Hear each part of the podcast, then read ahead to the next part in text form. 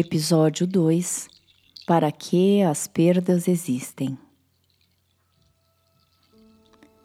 Quando perdemos, duvidamos até sobre a maneira como nos sentimos. Não é a perda que deve ser vista e cuidada, mas sim a dor que emerge com essa perda. Rubem Alves, em sua crônica Pipoca, ensina sobre a função da dor.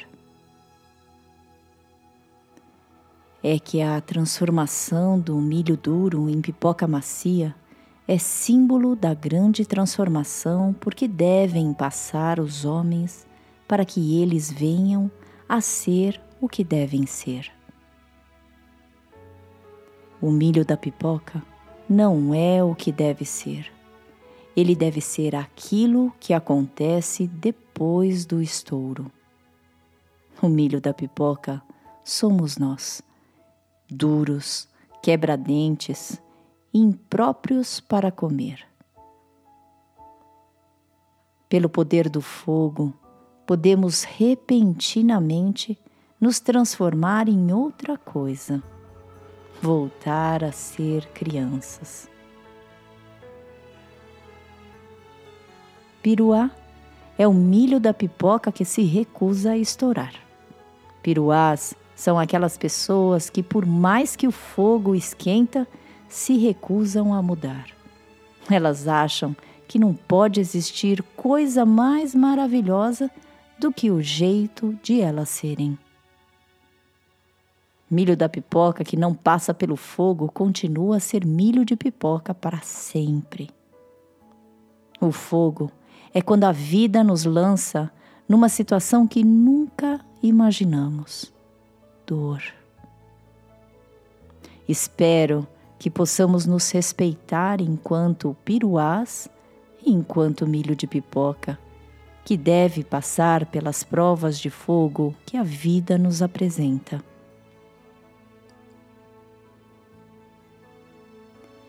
Desejo que nos transformemos em flores brancas. E isso nos permitirá desabrochar em nossa essência e em nosso jeito único de ser.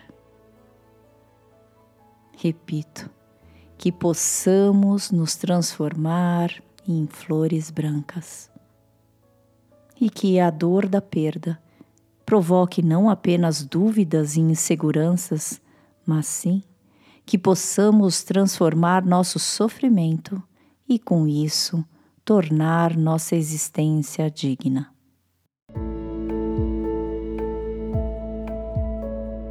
Você está ouvindo o podcast Se Tem Vida, Tem Jeito.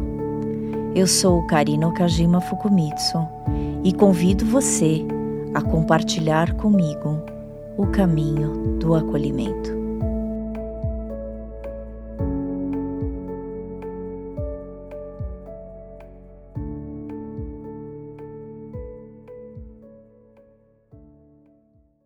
Toda perda provoca a sensação do nunca mais e traz um desespero enorme.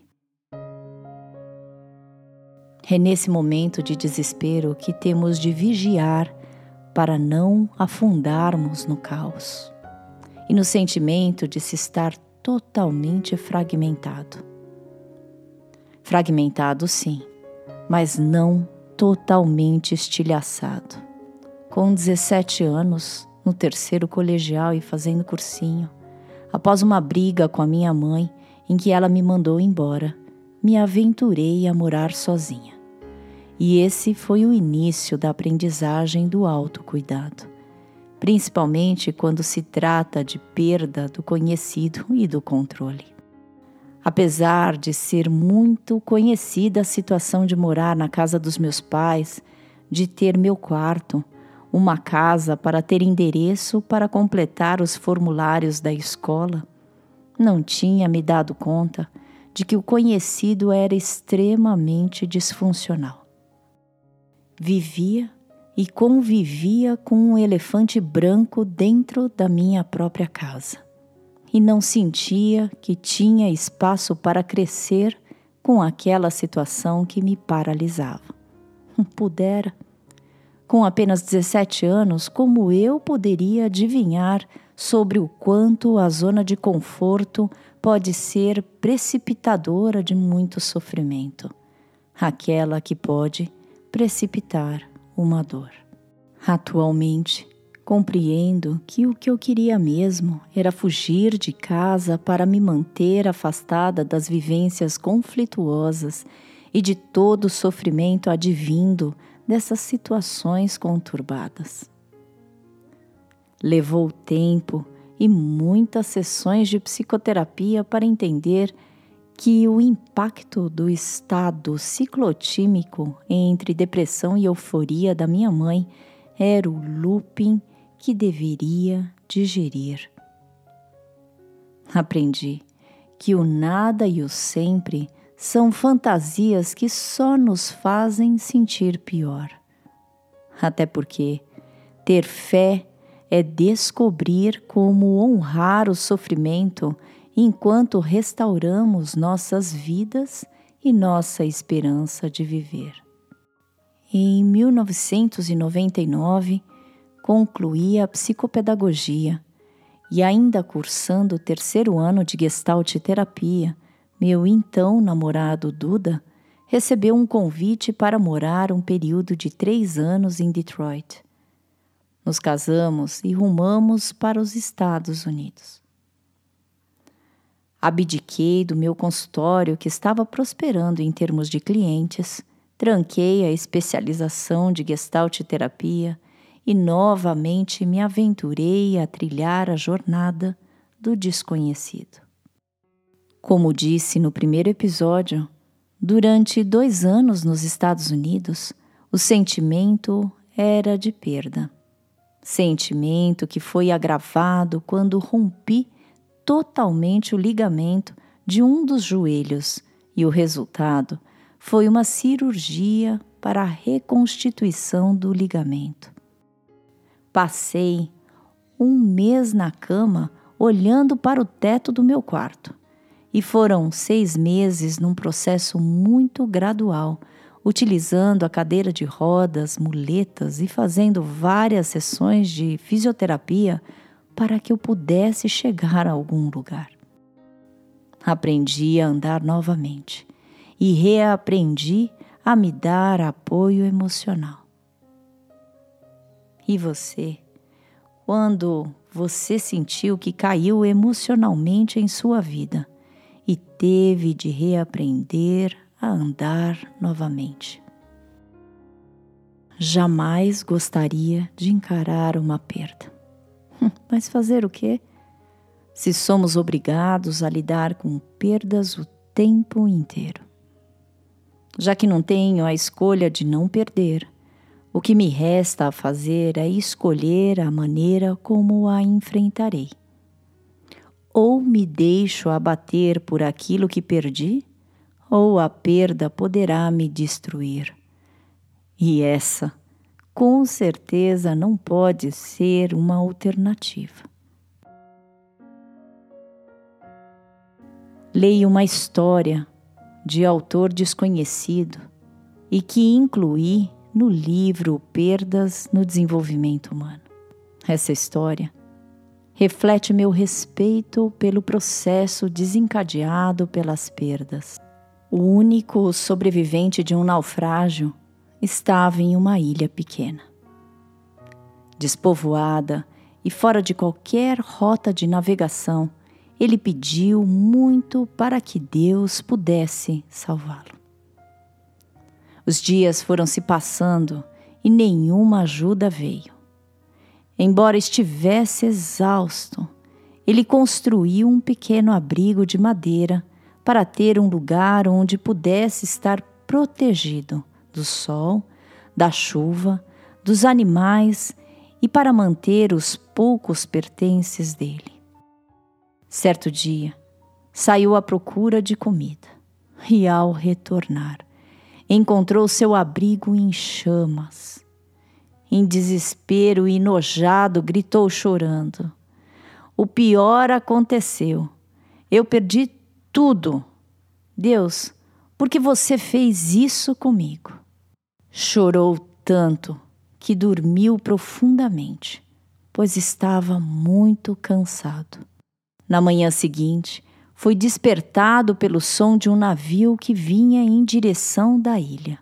Nós viemos aqui para salvá-lo, disseram os homens do navio. Como vocês souberam que eu estava aqui? perguntou ele. Nós vimos a fumaça que fez, eles responderam. É comum nos sentirmos desencorajados ou em desespero quando as coisas vão mal.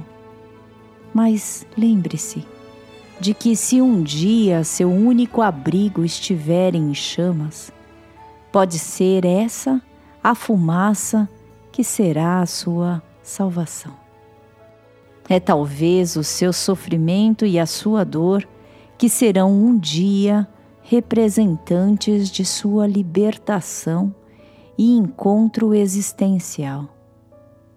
Por isso, persevere e continue para contar histórias depois que a tempestade passar.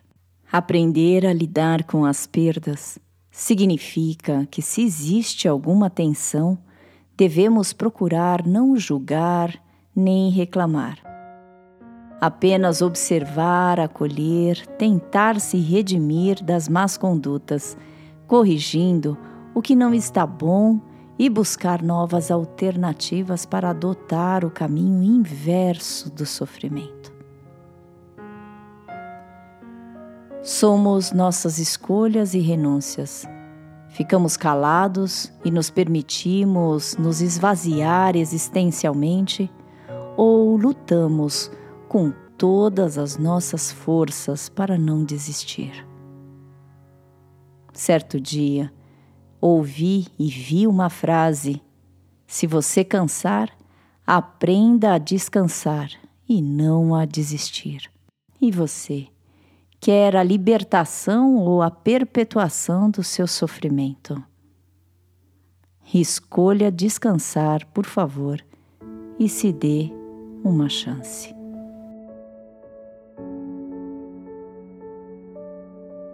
Você acabou de ouvir trechos do livro Perdas no Desenvolvimento Humano e reflexões que escrevi em artigos e crônicas trilharemos pelo caminho de extrair flor de pedras para olharmos com muita generosidade para as nossas perdas, as mortes simbólicas e as mortes reais.